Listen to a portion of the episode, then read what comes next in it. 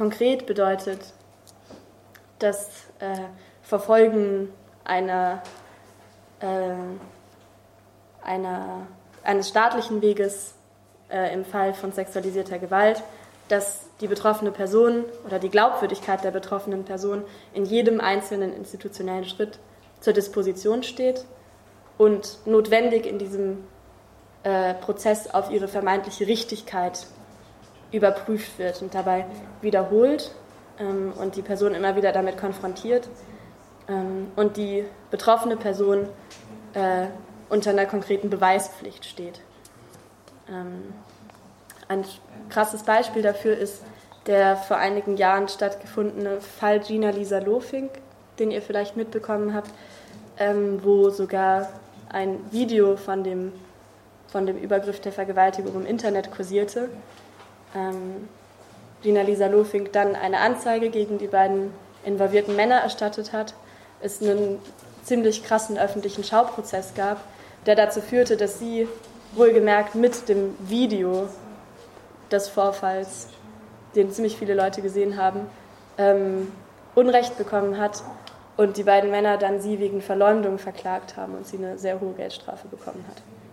Also das als Beispiel dafür, wie Zitat die machtvolle, das Gericht die machtvolle Position hat, Unglaubwürdigkeit oder Glaubwürdigkeit zu und abzusprechen. Und das sogar bei einer ziemlich aussagekräftigen Beweislage.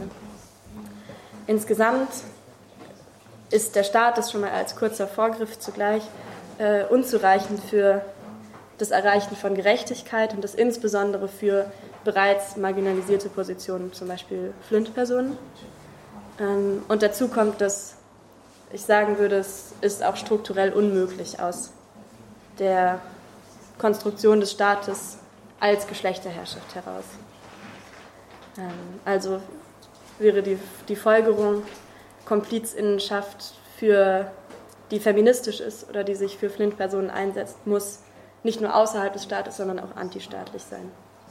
Ähm, genau, ich habe jetzt versucht, das relativ genderneutral auszudrücken, aber ja doch ähm, gesagt, dass vor allem Flint-Personen betroffen sind.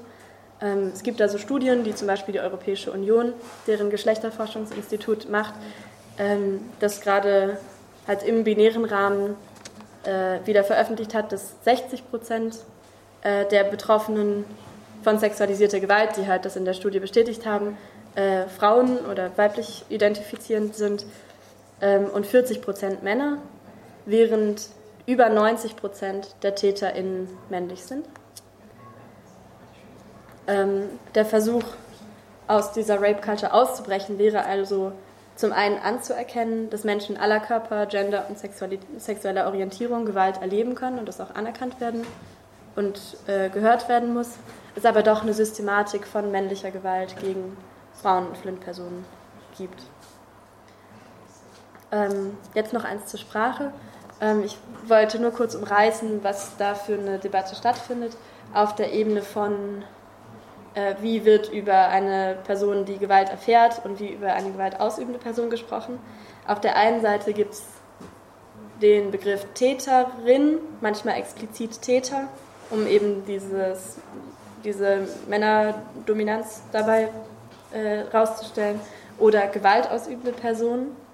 Und auf der anderen Seite die Begriffe Opfer, Betroffene oder explizit Betroffene oder Überlebende, Überlebender.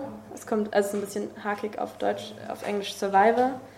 Und in beiden Kategorien gilt so die, also ist so die Debatte dazwischen, dass mit manchen Begriffen was passiert verharmlost wird und mit anderen die jeweiligen Personen stigmatisiert werden. Also genau, versuch, versuchen wir das in dem Workshop so ein bisschen zu mischen. Ähm, genau, und aber versuchen, also der Versuch ist ja ein äh, empathischer Zugang, also versuchen wir irgendwie stigmatisierende Begriffe zu vermeiden. Und ich glaube, ich bin gerade so ein bisschen bei betroffene und gewaltausübende Personen angekommen.